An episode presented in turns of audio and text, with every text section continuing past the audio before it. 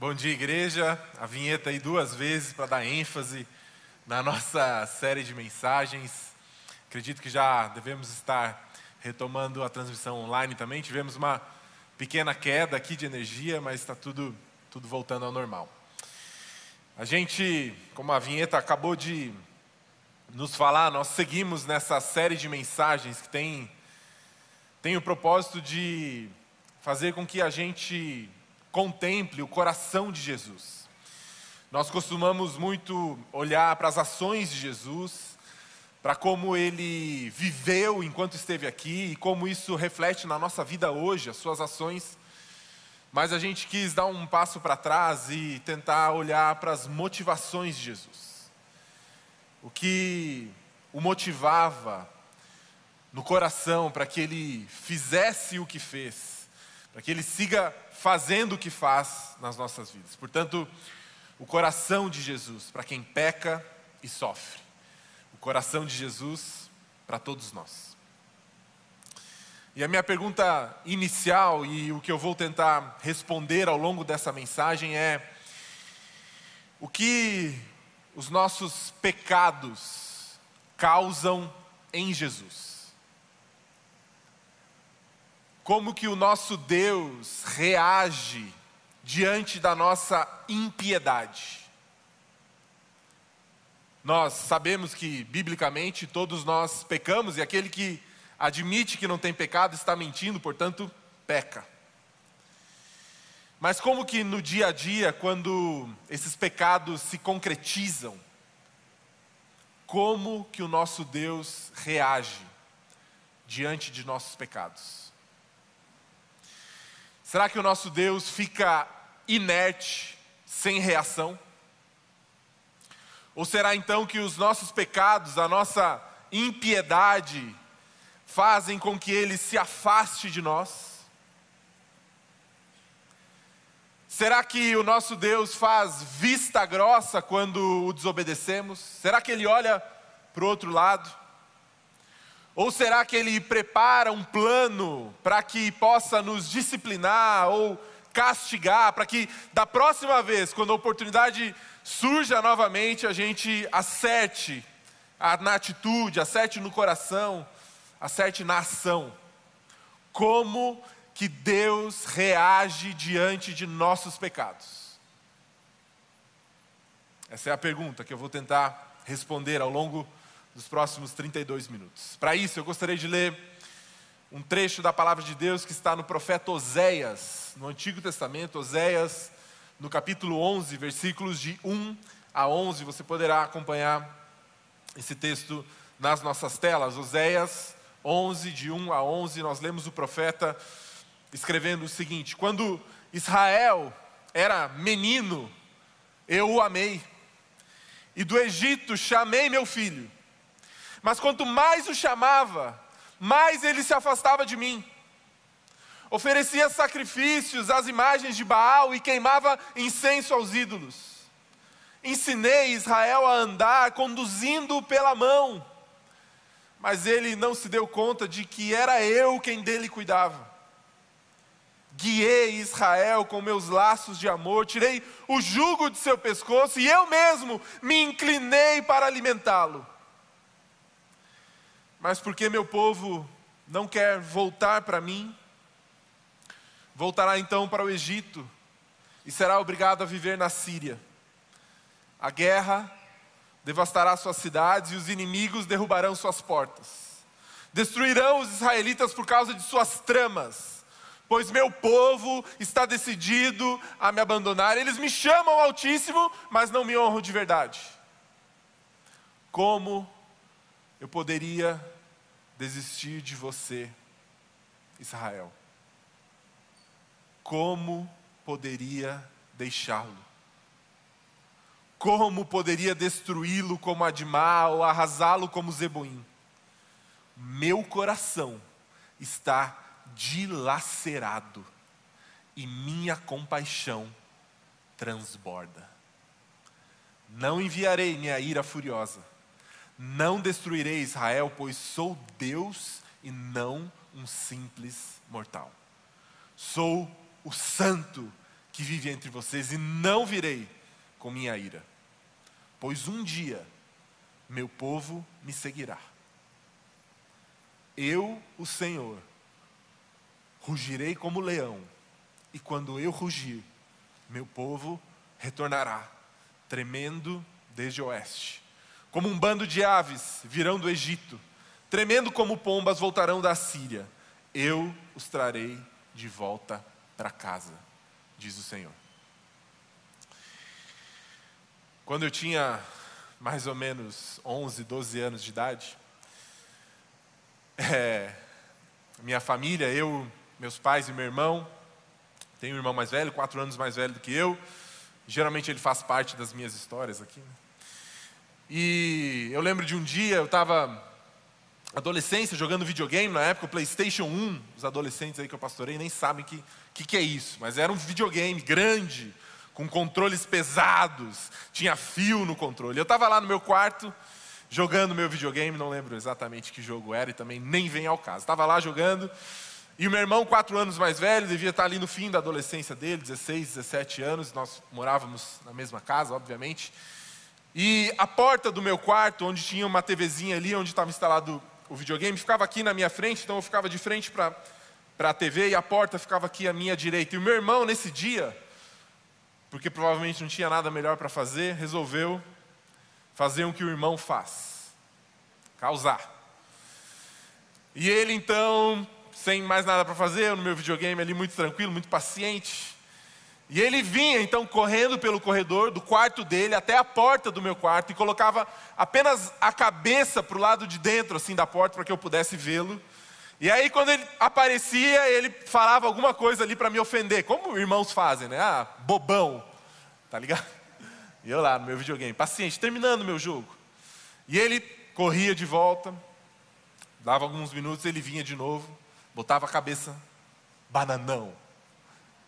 E eu seguia no meu jogo. E até que numa terceira, quarta vez, quando eu tinha terminado o meu jogo e muito organizado, enrolava o meu controle com o fio, pensei que aquele controle seria um excelente objeto, que ganharia uma certa velocidade com o seu peso, poderia causar algum tipo de dano à face do meu irmão.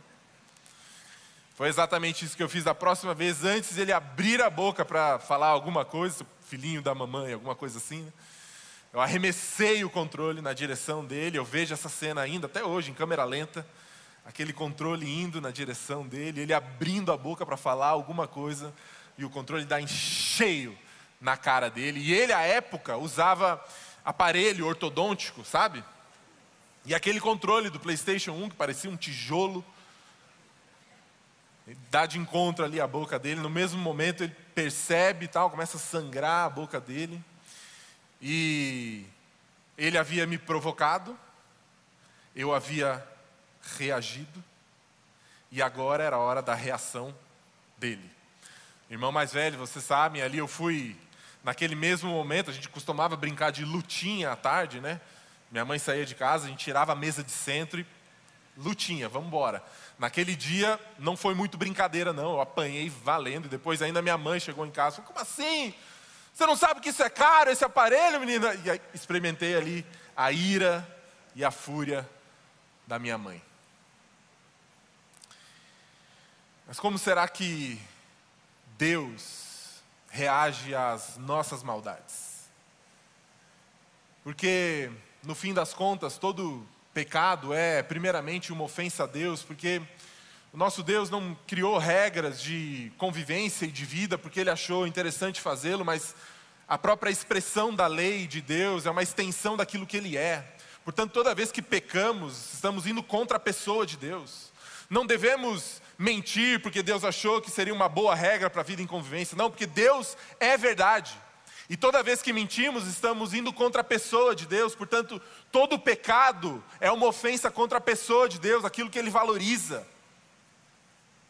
E nós pecamos continuamente, mas como será que Deus reage às nossas mentiras, às nossas falhas, às nossas fraquezas? Nós sabemos que olhando para a revelação, para as Escrituras, que haverá um dia em que Deus responderá a toda impiedade, a toda injustiça, e esse momento é chamado pelos escritores bíblicos, tanto no Antigo Testamento quanto no Novo Testamento, como o dia do Senhor, o dia em que toda conta será acertada, toda injustiça será finalmente resolvida, tudo que está torto será acertado e será um dia de horror, será um dia de ira do Senhor, como ele já fez no passado. Você pode lembrar de Sodoma e Gomorra, quando ele respondeu à impiedade, ou então é, o dilúvio também foi uma resposta à impiedade, e agora, nesse momento, aguardamos esse momento final que Deus prometeu que viria, onde ele acertaria contas. Mas eu acredito que por conta da nossa própria pecaminosidade, ou um senso de justiça, ou uma incompreensão a respeito do ser de Deus, não temos capacidade de entender exatamente os horrores desse dia. Quando o inferno finalmente será inaugurado e aberto para aqueles que não creem em Jesus. Os autores bíblicos descrevem esse dia com muito detalhe, será um dia de muito horror, mas de alguma forma nós tentamos amenizar o que virá. Por causa da nossa própria pecaminosidade, não conseguimos ter uma compreensão completa do que significará essa resposta de Deus final contra a maldade e contra a injustiça. E da mesma maneira, eu acredito que nós também temos uma incapacidade de entender exatamente a nossa posição hoje diante de Deus, daqueles que creem em Jesus como seu filho, aqueles que têm a vida eterna, uma posição de amor, de perdão, de graça e de bondade. Os dois extremos são um pouco obscurecidos pela nossa própria pecaminosidade. Amenizamos a ira final e divina, da mesma forma que tentamos amenizar a nossa posição hoje em Cristo Jesus, de amor, de graça e de esperança. Historicamente, uma ênfase na santidade de Deus nos levou a entender que quando pecamos, quando desobedecemos a Deus, a tendência natural de Deus é de afastamento. Porque Deus é santo, então ele precisa ser separado daquilo que é mal, portanto, quando pecamos, ele se afasta de nós. Mas será que é isso mesmo a resposta bíblica e fiel? No texto que lemos do profeta Oséias, profeta Oséias que profetiza para Israel os estágios finais da vida em Israel, pré-exílio, é isso que Oséias estava falando enquanto a gente lia. À medida que as maldições da aliança profetizadas em Deuteronômio gradualmente surtiam efeito, você vai lembrar da aliança feita por Deus em Deuteronômio, uma aliança muito simples. Povo de Israel, se vocês me obedecerem, vocês terão bênção. Se vocês me desobedecerem, terão maldição. E vez após vez, o povo pecava, desobedecia a Deus. Então, Deus foi aumentando seu, a sua maldição diante do povo, porque esse era o contrato, essa era a aliança estabelecida entre Deus e o povo. E Moisés usa, uh, Moisés não, desculpa, Oséias. Oséias empregando a imagem de um casamento para comunicar esse relacionamento da aliança do Senhor com Israel, descreveu e usou o seu próprio casamento com uma esposa que se tornou uma prostituta e comparou a sua situação, a infidelidade que ele havia sofrido, com a infidelidade de Israel que havia abandonado o Senhor por outros deuses. É isso que Oséias está falando. E com essa analogia do casamento, ele chega então ao cerne da questão verdadeira. Israel havia rejeitado a Deus e havia abraçado outros deuses. E tal infidelidade, tamanho pecado, exigia uma punição da parte de Deus. E seguindo a metáfora do casamento apresentada pelo profeta, a punição mais apropriada seria, obviamente, o divórcio. Por conta da infidelidade Israel, de Israel abraçando outros deuses, a consequência natural seria o divórcio, uma separação final entre Deus e o povo. Mas assim como o próprio Oséias resgata a sua esposa adúltera e trouxe-a de volta para si mesmo, também o Senhor honraria os seus compromissos com a aliança e restauraria o seu povo escolhido à terra depois do tempo no exílio. Então, nesse texto, nos deparamos com uma linda declaração do coração do nosso Deus diante do pecador. diante daquele que abandona o Senhor continuamente. No versículo 8 do texto que lemos: Como eu poderia desistir de você, Israel? Como poderia deixá-lo? Como poderia destruí-lo? Meu coração está dilacerado e a minha compaixão transborda a minha compaixão diante do pecador transborda. Portanto, a resposta para a pergunta inicial, qual é a reação de Deus diante dos nossos pecados? A sua grande bondade e graça faz com que ele se incline na direção do pecador e não para longe dele. Por conta da sua grande bondade e graça, a reação de Deus diante do nosso pecado é de inclinação na direção do pecador e não para longe dele. E você talvez esteja se perguntando, e a óbvia objeção a essa afirmação é: mas a sua santidade não deveria então afastá-lo de nós? Como que ele vai na direção do pecador, sendo que ele é o santo. E para isso nós temos Isaías, no capítulo 6, versículos de 1 a 8. No ano em que o rei Uzias morreu, eu vi o Senhor. Ele estava sentado em um trono alto e a borda de seu manto enchia o templo.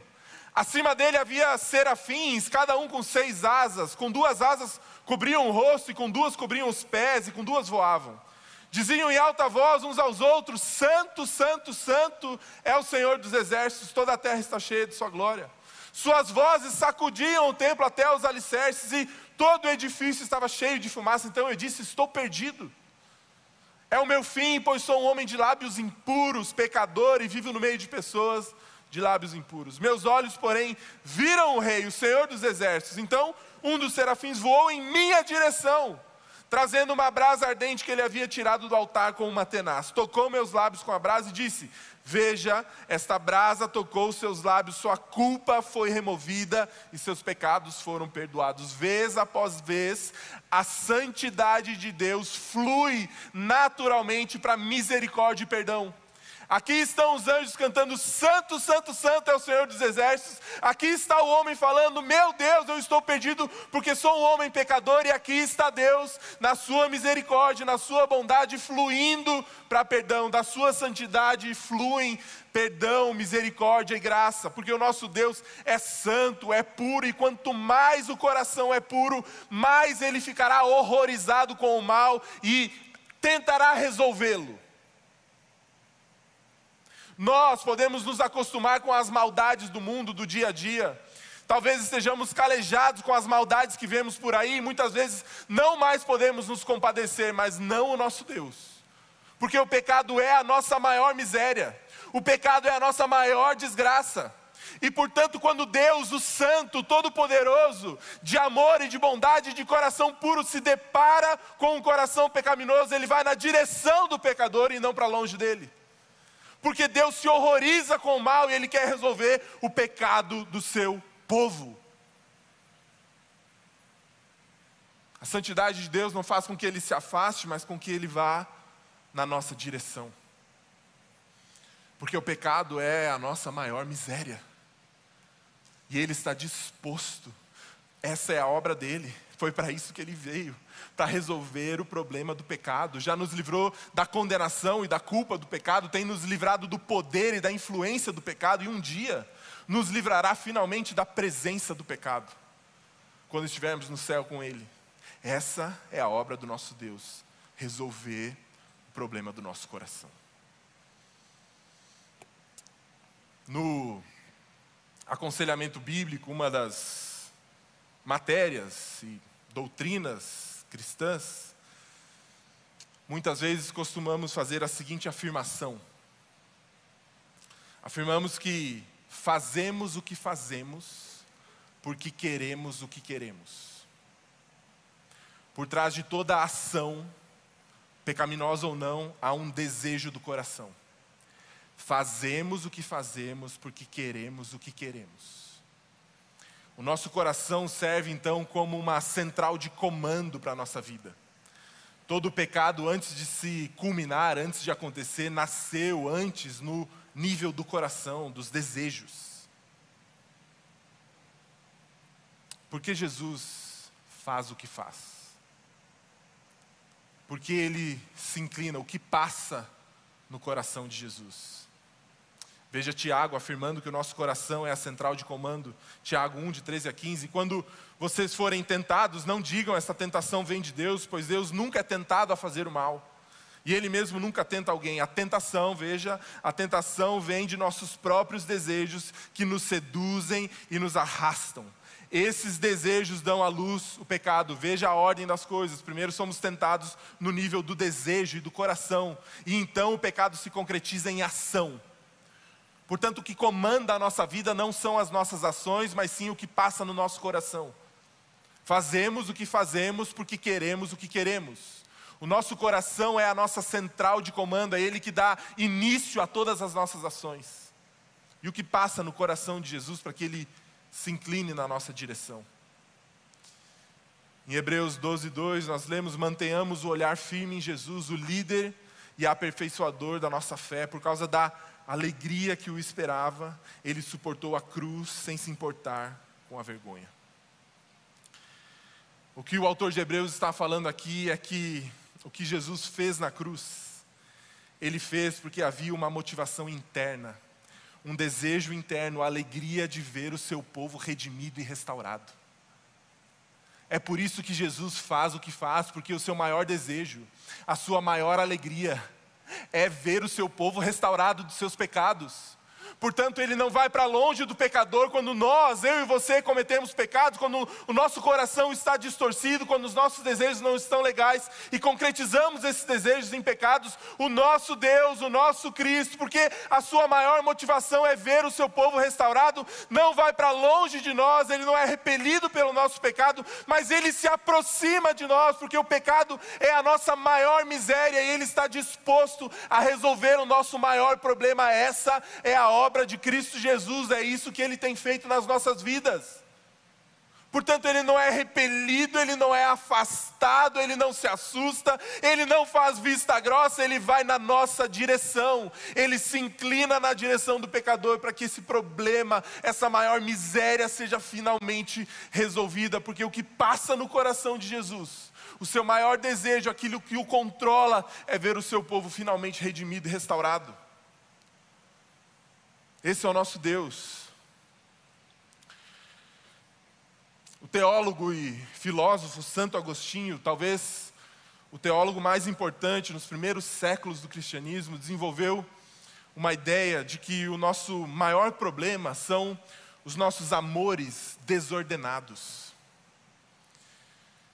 O nosso maior problema são os nossos amores desordenados, aquilo que passa no nosso coração, como eu já afirmei anteriormente o prazer, o dinheiro, o poder, a segurança, quando olhamos para essas coisas, considerando elas em si mesmas, elas são coisas boas. A maldade, então, a perversidade, o nosso pecado consiste em tentar obtê-los pelos métodos errados, de forma errada ou em excesso. Mas essas coisas em si não são um problema, são coisas boas. O problema está nos nossos amores desordenados, quando estamos dispostos a fazer qualquer coisa para conquistar essas coisas boas. Até mesmo a perversidade, quando vista de perto, revela-se como um jeito errado de buscar o bem. Ninguém é cruel simplesmente porque a crueldade é má só o é porque ela lhe parece agradável ou lhe é útil. A maldade é então apenas o bem pervertido. A maldade é apenas o bem pervertido. Pense em alguém que tira a vida de alguém, de outra pessoa. Maldade, certo? Tirar a vida de alguém. Mas sabe por que alguém tira a vida de alguém? Sabe por que alguém mata alguém? Porque ele ama algo demais porque ele ama algo demais. Se um homem tira a vida de outro homem, é porque talvez ele esteja se sentindo ameaçado nas suas posses e na sua propriedade, porque ele ama essa posse e essa propriedade, então ele comete um assassinato. Ou então alguém ameaça sua esposa. Ele tira a vida de alguém porque ele ama a sua esposa. Porque a perversidade é apenas uma perversão daquilo que é bom. A maldade é essa perversão daquilo que é originalmente bom. Mas para que haja uma perversão, é necessária uma perfeição antes dela. Esse é o sentido da palavra perversão. É o bem pervertido. É necessário uma perfeição antes da perversão. E Deus nos ama de forma perfeita, organizada. Os amores de Deus, o amor que Ele nutre pelo seu povo, estão completamente organizados. Portanto, eu e você, por mais que você talvez esteja chocado, pensando, não, Deus é santo, Ele se afasta de mim quando eu peco você pode confiar no amor de Deus por você. Porque Ele é o padrão de toda a perfeição e os seus amores estão em completa ordem. Ele ama cada uma das coisas da maneira certa, na medida certa, e Ele te ama de forma absoluta e perfeita, e por isso Ele vai na sua direção para resolver a sua maior miséria, que é o pecado. Ele não vai para longe, ele vai para perto, porque Ele é esse padrão perfeito de amor. O pecado é a nossa maior miséria, o nosso maior problema. E quando se ama a vítima de uma grande miséria, quanto maior a miséria, maior a desgraça, maior o amor, maior será a piedade. Portanto, Jesus Cristo está do seu lado contra o pecado e não contra você por causa do seu pecado. Jesus está do seu lado contra o pecado e não contra você por causa do seu pecado. Ele odeia o pecado. Ele odeia a maldade e é por isso que ele se inclina no seu a sua direção para resolver o seu maior problema. É exatamente assim que um pai com dois filhos, imagine um pai com dois filhos, um completamente saudável e um doente. É natural que ele se incline na direção daquele que está doente. Porque quando se ama a vítima, quanto maior a miséria, maior a piedade. Portanto, o nosso Deus se inclina na nossa direção, essa foi a sua obra. Não foi Jesus que afirmou, eu sou como um médico. Eu vim para aqueles que estão doentes, ele se inclina na direção do pecador, porque o pecado é o nosso maior problema. Eu vim para os que estão doentes. E ele se inclina na nossa direção quando pecamos, porque somos dele. Nós somos o seu povo. E assim como em Israel, ele não nos abandonará não desistirá de nós. Ele é o cabeça e nós somos, somos o corpo. E ele está determinado a extirpar a doença do seu próprio corpo. O cabeça não está muito longe do corpo. E quando o corpo sofre, o cabeça, Jesus Cristo, age na nossa direção.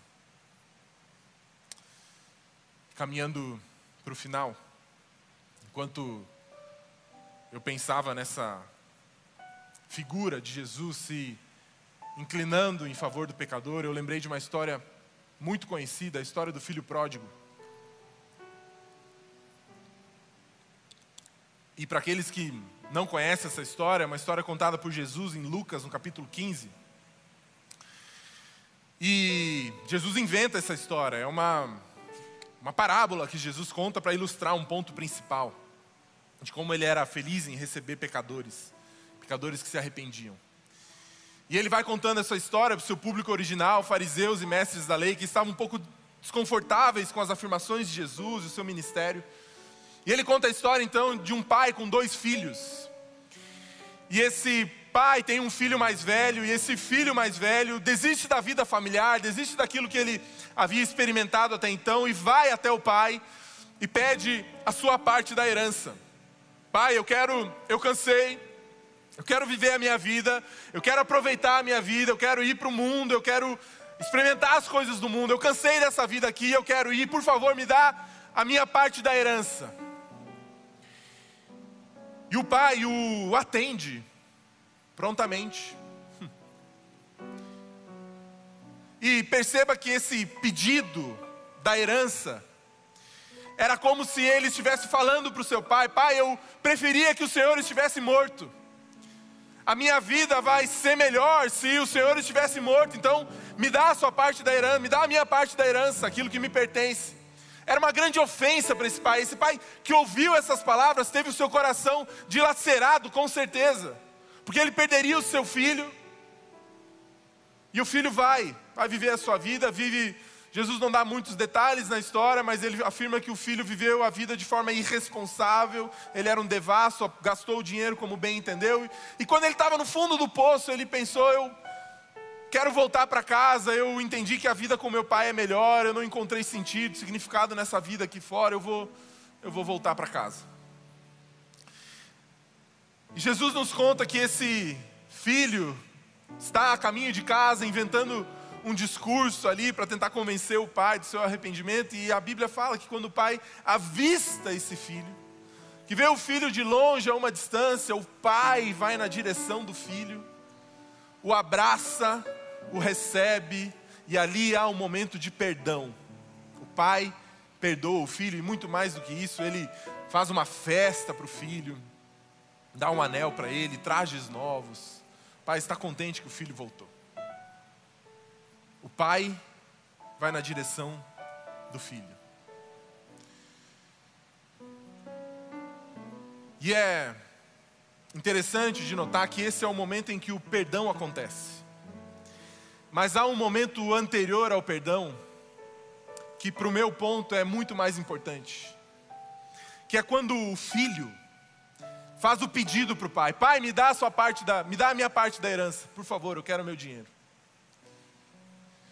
O pai, numa reação natural, se fosse qualquer pai, se sentiria ofendido com esse pedido, fecharia o seu coração amargurado com esse pedido de um filho que quer ver o próprio pai morto. Mas o pai o atende prontamente. E perceba que aquela época não era uma transação muito simples. O pai não teria um banco 24 horas para poder sacar a parte da herança e entregar para o filho, não. Nem caixas eletrônicos, nem nada disso. O pai precisava vender as suas propriedades, precisava vender os seus animais, aquilo que ele possuía. E você sabe como, naquela época, ao longo de toda a narrativa bíblica, a terra é algo muito importante para o povo. Hoje nós falamos de coisas que nós temos, mas naquela época a relação era diferente, era a terra que possuía o povo, havia uma relação muito importante do pai com a sua própria terra, os seus bens, era a sua identidade, era aquilo que ele era. E o pai então teve que vender essas terras. O pai não fecha o coração para esse pedido, mas ele cumpre o pedido. O pai teve que ir negociar os seus animais e a sua terra. O pai teve que rasgar na própria carne, sentir em si esse prejuízo, assumir o prejuízo, para que no futuro a porta do perdão permanecesse aberta. E isso que Jesus Cristo fez na cruz por nós. Ele sangrou em nosso favor. Ele vendeu as suas propriedades, ele saiu da sua glória, saiu da sua zona de conforto, abriu mão de quem ele era. Ele sofreu, foi zombado, cuspido, para que a porta do perdão permanecesse aberta. Então hoje, quando nós pecamos, Deus está correndo na nossa direção, inclinado para nos perdoar, porque essa porta foi aberta por Cristo Jesus. Aquele pai assumiu o prejuízo em si, para que a porta do perdão permanecesse aberta, e hoje nós que somos o seu povo, temos essa porta do perdão aberta para sempre, que foi aberta com a cruz de Cristo Jesus. Porque Jesus decidiu sentir na sua própria pele, abrir mão da sua segurança assim como pai. E hoje você que peca e sofre, como eu, saiba que o nosso Deus se inclina na sua direção e não para longe de você. Tudo o que você precisa fazer é entrar nesse abraço do Pai, porque Ele já está na sua direção, querendo te perdoar, querendo resolver a sua maior miséria. Sabe então como Deus reage aos nossos pecados?